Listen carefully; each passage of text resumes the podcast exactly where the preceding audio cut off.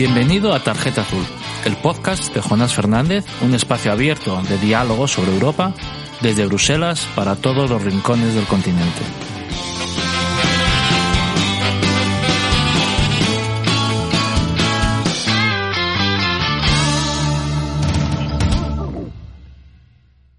Buenos días, buenas tardes, buenas, buenas noches. Muchas gracias por acompañarnos de nuevo en esta nueva eh, temporada de este, de este podcast, Tarjeta Azul, donde eh, repasamos la, la, actualidad europea.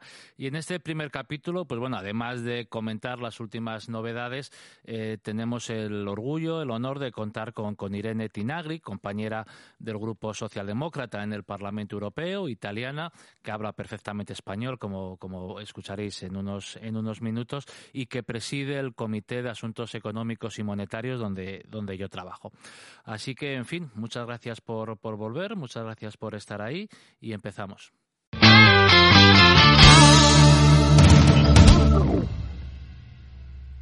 Iniciamos esta primera parte del, de, del capítulo 1 de esta nueva temporada de, del podcast con, una, con, un, con un repaso a estas últimas semanas y como siempre ya sabéis que me acompaña Ana Martínez Sanjurjo, eh, periodista y trabajadora del, del Parlamento Europeo. Buenos días, Ana. Hola, buenos días.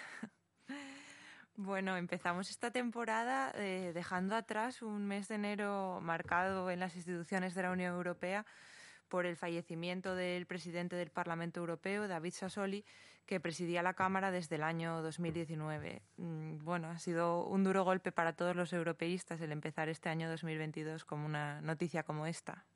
Pues sí, la verdad es que eh, bueno, la, la, noticia, el fallecimiento nos, fue muy sorpresivo. Sabíamos que que David había estado enfermo este pasado otoño, pero a finales de diciembre eh, coincidimos con él en el último pleno en Estrasburgo y, la verdad es que nada hacía presagiar este, este desenlace. Eh, yo creo que, que, David ha sido un gran presidente de esta, de esta Cámara, que le tocó gestionar momentos complicados en, con el impacto del, de la COVID y, en fin, tuvo que tomar decisiones difíciles, pero siempre mantuvo al Parlamento funcionando, siempre mantuvo al Parlamento como una institución necesaria en el trabajo comunitario y en la toma de decisiones. Y, y bueno, pues ha sido, ha sido un, un dolor, una lástima y, y, en fin, estará con nosotros pues, pues siempre. Sí, sin duda eh, su legado permanecerá en esta casa. Y bueno, esta casa también este mes de enero eh, elegía a su nueva presidenta, que sustituye a, Sassoli, la maltesa Roberta Metsola, de 43 años, la persona más joven y la tercera mujer en acceder al cargo, y que presidirá la Eurocámara hasta que finalice la presente legislatura europea, en julio de 2024. Bueno, el proceso de elección fue, fue bastante complicado, ¿no? En principio nosotros, como, como sabes, no, no queríamos que la presidencia del Parlamento pasara a una diputada del Partido Popular. De hecho, hablaba antes de la última reunión que tuvimos con David Sassoli en diciembre, donde nos, nos trasladaba que después de sus de sus contactos previos para, para intentar continuar como presidente un, un, en, el, en, el, segundo tramo de la, de la legislatura, los verdes habían anunciado que no le apoyarían en ningún caso y sin el apoyo de los verdes al candidato socialista, pues poco, poco margen de maniobra teníamos que replicar las pautas de esta casa por la cual pues eh, la primera parte o una parte del mandato la dirige un socialista y una segunda parte un, en este caso una, una popular es una diputada joven eh, con algunas fin, viene, viene de Malta, está en contra del aborto, podríamos decir que en temas familiares es muy, muy conservadora. Es verdad que en Malta casi, casi todo el mundo, o una gran parte de, fin, de, de la población de ese, de ese país tiene, tiene este perfil. Pero bueno, eh, habrá que ver cómo gestiona la casa en estos, ¿no? en estos dos años y medio que quedan por delante y intentaremos trabajar con ella. Confiemos en que le vaya bien a Metsola porque su suerte será la de toda la institución. Eh, bueno, el mismo pleno que elegía Metzola acogía también en la sede de Estrasburgo eh, al presidente de Francia, Emmanuel Macron, que acudía para presentar el programa de actividades de la presidencia francesa del Consejo de la Unión Europea. Eh, en tu columna quincenal en el diario Nueva España comentabas que mm, el debate fue un poco decepcionante en el sentido de que estuvo muy marcado por la proximidad de las elecciones presidenciales francesas y no tanto por la agenda política europea de los próximos meses. Mm. Sí, la verdad es que el, que el debate, pues bueno, lo, decir, hubo una parte eh, casi franco-francesa, ¿no? plenamente franco-francesa, eh, centrado en, las elecciones de, ese país, de esta próxima primavera, y, bueno, donde los asuntos o las materias europeas pues no eran, no, no eran, eran solo pues, pues banderas o o, ladrillos con los que no dispararse los, los unos a los otros. Eh, es verdad que el, que el discurso inicial de Macron fue, fue bueno, es un, es un gran orador, yo creo que, que tiene una visión o, sí, que suele expresarla públicamente sobre, sobre el futuro de Europa con la, que, con la que coincido, pero es verdad que después de estos años viéndole al frente del gobierno francés, pues, pues bueno, que, que una cosa son, son las promesas y otra cosa la, la realidad. En cualquier caso, veremos a ver qué ocurre en las, en las elecciones. Esperemos que, que no haya un presidente conservador o ultraconservador en Francia, eh, pero es verdad que la izquierda en ese país está pasando por momentos difíciles. Seguiremos en este podcast eh, atentos a la evolución de la, de la carrera presidencial francesa también. Y bueno, uno de los temas que mm, ha estado mucho en, los debates en las instituciones europeas en, los, en las últimas semanas y que seguirá estando es la filtración de un borrador de acto delegado eh, por parte de la Comisión Europea que abre la puerta a la posibilidad de que el gas y la energía nuclear eh, pudieran contabilizarse también como, como inversiones verdes. Eh, es posible, esto se, se, llama, bueno, se conoce como taxonomía, pero es posible que algunos de nuestros oyentes se pregunten qué es esto de la, de la taxonomía. ¿Puedes explicarnos un poco más cómo hacías? Sí, bueno, pues la taxonomía es un reglamento comunitario que intenta eh, definir o crear una, una marca, podríamos decir, de, de, inversiones verdes, ¿no? Que de tal manera que cuando eh, el mundo financiero, los ahorradores y los inversores, pues intenten eh, ahorrar en productos verdes, ¿no? En productos sostenibles, pues haya una marca que los identifique en el mercado, ¿no? Frente a otras opciones de ahorro, frente a otras opciones de inversión, con el propósito de que también pues eh, el mercado podríamos decir pues ayude a conducir capitales desde actividades más contaminantes a actividades dirigidas o que, nos ayuden a cumplir con los, con los compromisos del, del, Acuerdo de París. Y ese reglamento tiene un desarrollo posterior y uno de esos desarrollos es este acto delegado presentado, por un borrador de acto delegado presentado por la Comisión, donde eh, incluía pues, las inversiones en energía nuclear y en gas eh, como inversiones verdes. Sin duda, ambas energías tienen un papel en la transición, pero definirlas como verdes eh, yo creo que, diluye absolutamente el papel que los europeos queríamos darle a la taxonomía, que no es, en fin, que, es crear una marca no solamente europea, sino que fuese una marca que sirviera de referencia internacional. y, esta inclusión de estas dos energías yo creo que, que lo diluye absolutamente y, bueno, estamos a la espera de la propuesta final y yo tiendo a pensar que la comisión eh, recapacitará veremos cómo, cómo, se concreta este asunto. Y ya para terminar esta primera parte del podcast, bueno, eh, ganaba el pasado 30 de enero eh, por mayoría absoluta Antonio Costa, del Partido Socialista Portugués. ¿Cómo valoras esta noticia? Sí, decíamos que, que la izquierda en Francia pasaba momentos complicados, en, en Portugal estamos en el caso contrario. ¿no? Yo creo que ha sido una victoria aplastante de, de Antonio Costa, del Partido Socialista, después de años de, de una gestión extraordinaria, eh, tanto en materia interna como en materia europea. Por cierto, Antonio había sido eurodiputado en esta casa hace ya algunos, hace ya algunos años. Y, y, bueno, yo creo que viene a revalidar el trabajo serio de su gobierno y además a poner en cuestión, por otra parte, aquellas otras fuerzas en este caso más allá a la izquierda del Partido Socialista, que de un modo estratégico evitaron apoyar el presupuesto de Antonio Costa de este, en, este, en este otoño y que en estas elecciones se han visto pues bueno, cómo su apoyo se ha reducido sensiblemente. Y también es un mensaje para, para, para los partidos de la oposición que en, que en otros sitios, ¿no? Como, en España parece que, que, que, ¿no? están alimentando una, fin, una, un posible cambio de ciclo pero las encuestas en Portugal no adelantaban una situación bastante bastante estrecha entre, entre la derecha y el Partido Socialista y al final el resultado ha sido una mayoría aplastante. Así que muy contento por los portugueses y muy contento también como europeo sabiendo que un gobierno socialista se sienta en el Consejo para ayudar ¿no? a seguir a seguir avanzando en el, en el proceso de unión de la unión y, y en una perspectiva socialdemócrata. Muchas gracias. Pues pasamos ya, si te parece, a la segunda parte. Muy bien, un placer.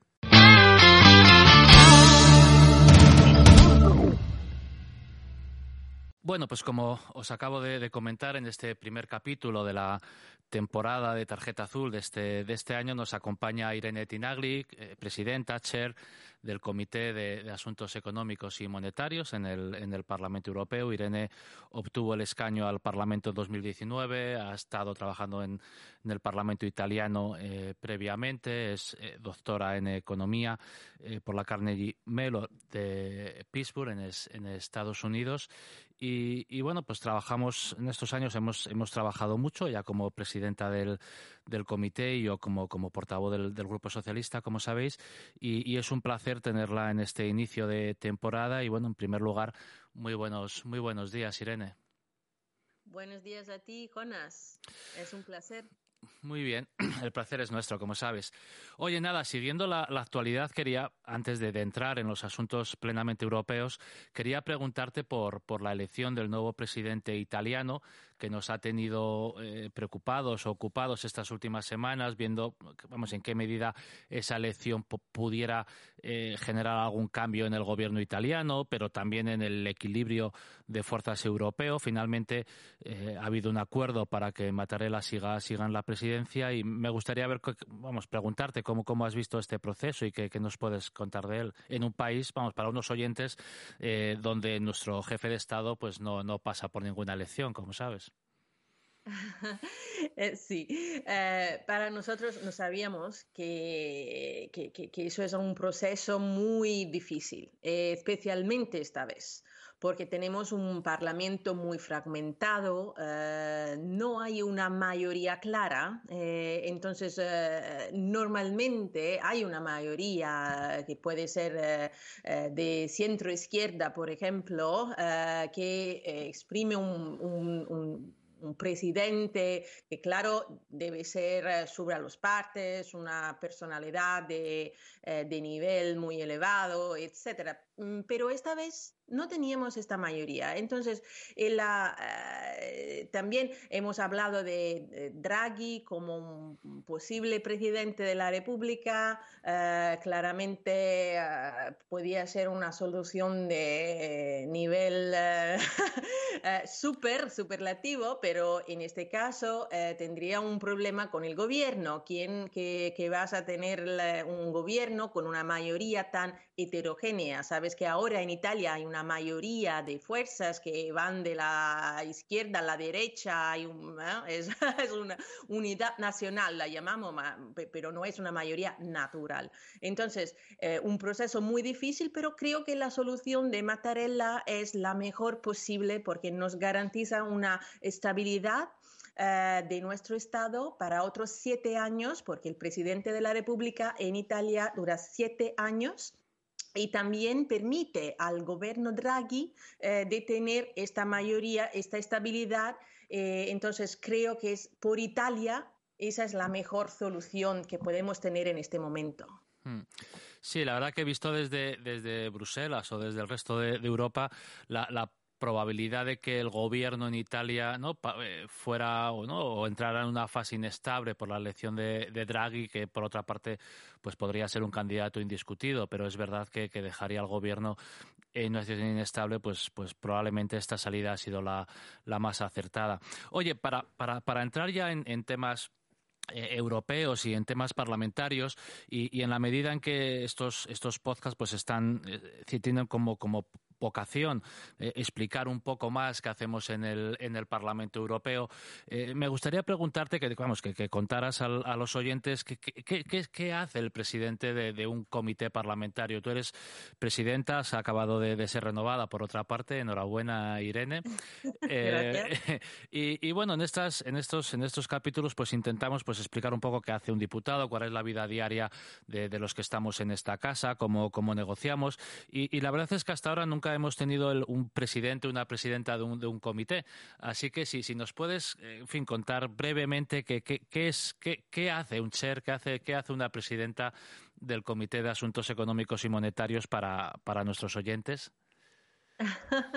Vale, primero creo que sea importante, no sé cómo funciona exactamente en el Parlamento español, pero por ejemplo, eh, en el Parlamento italiano los comités no tienen el mismo poder legislativo que tiene el comité en el Parlamento europeo. Entonces, los comités en el, Parlamento europeo trabajan mucho, mucho de legislación, especialmente en el ECON, ¿no? el Comité de Asuntos Económicos y Monetarios, porque eso es una función donde la Unión Europea tiene muchos poderes, más que en otros sectores eh, donde tiene menor poderes la Unión Europea, pero en, temas económicos, y monetarios, sabes que tenemos una unión monetaria y bancaria, entonces eh, hacemos mucha actividad legislativa y además política, claro, de resoluciones y todo eso.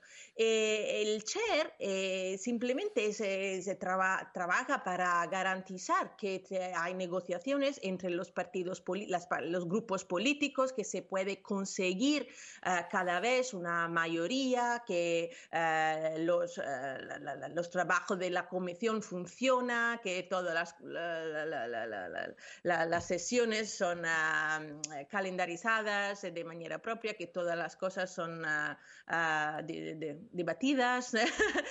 es complejo porque eh, une la actividad política con la más técnica y legislativa, pero a mí me encanta porque como tú has dicho, eh, yo tengo un, un, background un poco más técnico, ¿no?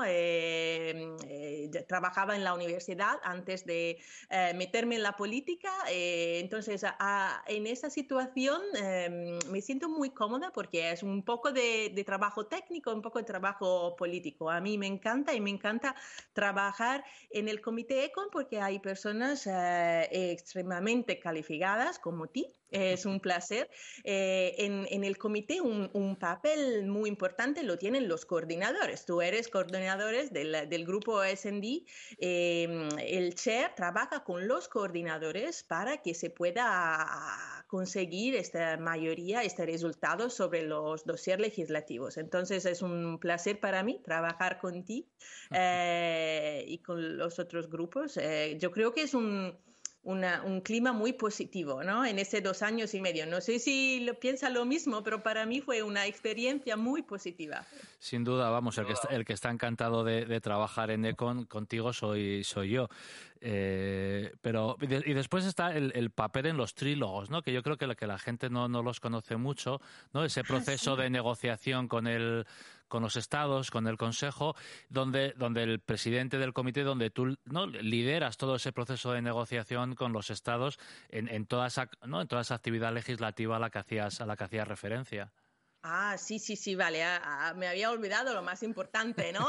no, Porque Porque eh, en, Bruselas hay dos legisladores, el Parlamento Europeo y el Consejo. Eh, las propuestas eh, vienen de la Comisión Europea y el Parlamento y el Consejo, cada uno debaten antes en su interior, entre sus, grupos en el Parlamento y los Estados miembros en el Consejo, y al final el, texto el, del Parlamento y el del Consejo tienen que, ¿cómo se dice?, encontrar una una, solución, un compromiso eh, final. Eh, esa es una negociación que es, eh, claramente hay una negotiation team, un, ¿cómo se dice en español? un equipo de negociación. un equipo de negociación del Parlamento que yo como chair de ICON voy a liderar. negociamos con el, el, equipo de negociación, con el eh, la, la, la, presidencia de turno del, del, del Consejo. Y los trílogos son momentos eh, importantes, eh, de vez en cuando son muy largos, procesos muy largos. Cuando íbamos a, íbamos a, negociar el, el, reglamento sobre la Recovery and Resilience Facility, uh, fueron negociaciones de 15 horas, 16 horas, pero es muy interesante. Muy bien. Oye, pues entrando ya y aprovechando esta última parte de tu respuesta, eh, como digo, entrando en los temas económicos en los que, en los que trabajamos, eh, quería preguntarte por, vamos, por la implementación del, del, recovery, ¿no? de los planes nacionales de recuperación y resiliencia. En España el proceso está yendo razonablemente bien, ya ha habido dos pagos por parte de la, de la Comisión Europea y quería, y quería pues bueno, que preguntarte cómo estás viendo la, la implementación del plan y, y si ves algún detalle de lo que se está haciendo en Italia que pudiese ser replicado en otros sitios. Bueno, ¿cómo ves este, vamos, el desarrollo, ¿no? De este, de este, de este recovery que por primera vez se sustenta en deuda europea, ¿no? En deuda comunitaria. Sí, me parece que está muy bien el proceso. Eh, España fue el primer país a presentar el plan, el primer país a, completar las primeras ¿no? Uh, tranches de, objetivos y, a recibir la primera tranche de dinero. Eh, eso es muy bien porque la España, Italia ahora va a conseguir la primera tranche. Yo espero muy pronto porque presentamos la, la, la, la ¿cómo se dice? La, pedida, la requiesta en diciembre. La solicitud puede ser. Exactamente. Y España e Italia son los dos países que reciben más eh, ayudas eh, en este plan de recuperación. Entonces es muy importante que España e Italia eh, muestran a toda Europa lo que son capaces de hacer en términos de cumplir los, los ¿cómo se dice? Los commitments que, que han tomado con la Unión Europea. Y lo están haciendo muy, muy bien. Eso es muy importante por la Unión Europea. Ah, yo creo que hay muchas cosas que eh, estamos haciendo parecidas. Eh, eh, sabes que el reglamento tiene guidelines muy claras, ¿no? Entonces los planes de recuperaciones van a invertir en infraestructuras, en, en eficiencia, eficiencia energética, para el green, para el digital, la innovación. Esas son cosas que ah, Italia y España necesitan recuperar un poco en términos de innovación, de crecimiento, de potencial de crecimiento. Yo creo que lo están haciendo muy bien. Claro que somos al principio, entonces tenemos que seguir trabajando así. Sin duda, sin duda. Oye, una última, una última pregunta, no, no quiero robarte mucho, mucho tiempo. Eh, bueno, esta, esta primavera está, está destinado, estamos teniendo este debate sobre la revisión de las, de las reglas fiscales.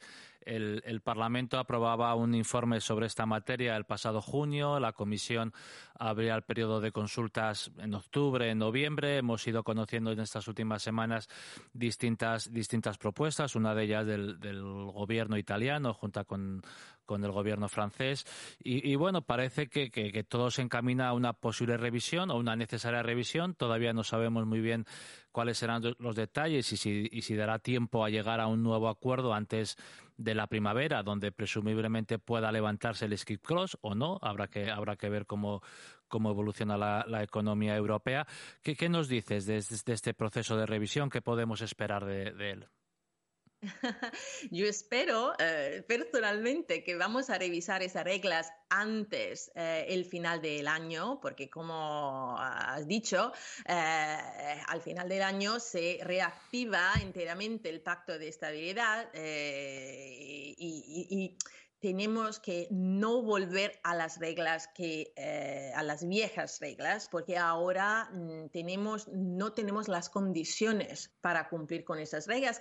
El riesgo es que eh, si todos los países miembros de la, de la, Unión Europea van a consolidar, a hacer consolidamientos fiscales eh, demasiado pronto, demasiado repente, vamos a matar el crecimiento que estamos consiguiendo ahora. Tenemos que acompañar este crecimiento, eh, las inversiones, sostener las inversiones por el crecimiento. Entonces, eso necesita nuevas reglas, que no significa de no tener reglas, ¿no? Es claro que la Unión Europea, los países necesitamos eh, eh, reglas eh, económicas y fiscales, pero reglas que mm, no permiten de seguir invertir en el crecimiento, hacer nuestras economías más modernas, más sostenibles, porque ahora tenemos también objetivos de transición ecológicas, de inversiones ecológicas, que no pueden terminar en dos, tres años. Eso es un proceso muy largo que necesita muchas inversiones eh, del sector privado, pero también del sector público. Entonces necesitamos que ah, tener reglas que nos permiten hacer eso.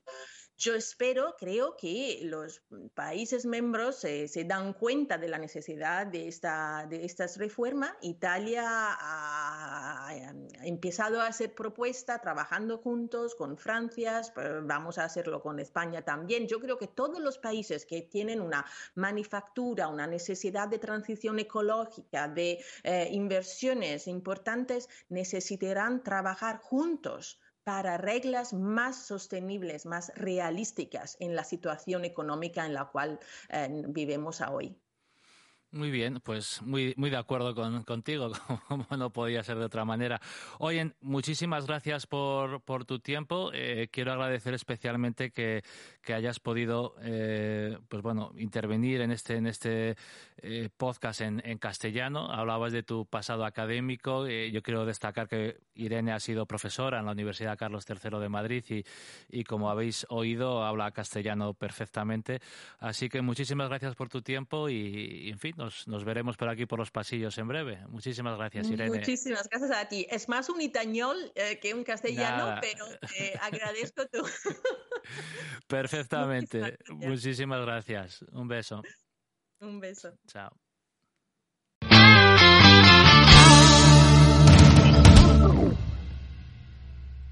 Pues esto ha sido todo por hoy en este primer capítulo de la nueva temporada de Tarjeta Azul. Cada 15 días eh, volveremos a estar en las redes sociales. Espero que eh, hayan disfrutado de este capítulo y seguiremos informando de la actualidad europea, intentando hacerla cercana y hacerla eh, agradable y, en fin, y bienvenida para, para todos vosotros. Así que un placer y nos vemos.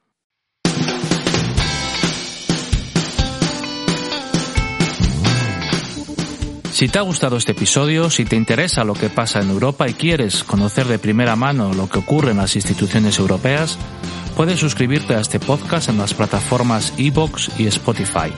También puedes seguir mi trabajo como eurodiputado en la página web de jonasfernandez.com, donde también te puedes suscribir a mi newsletter quincenal y por supuesto en las distintas redes sociales, Twitter, Facebook, Instagram, YouTube o LinkedIn.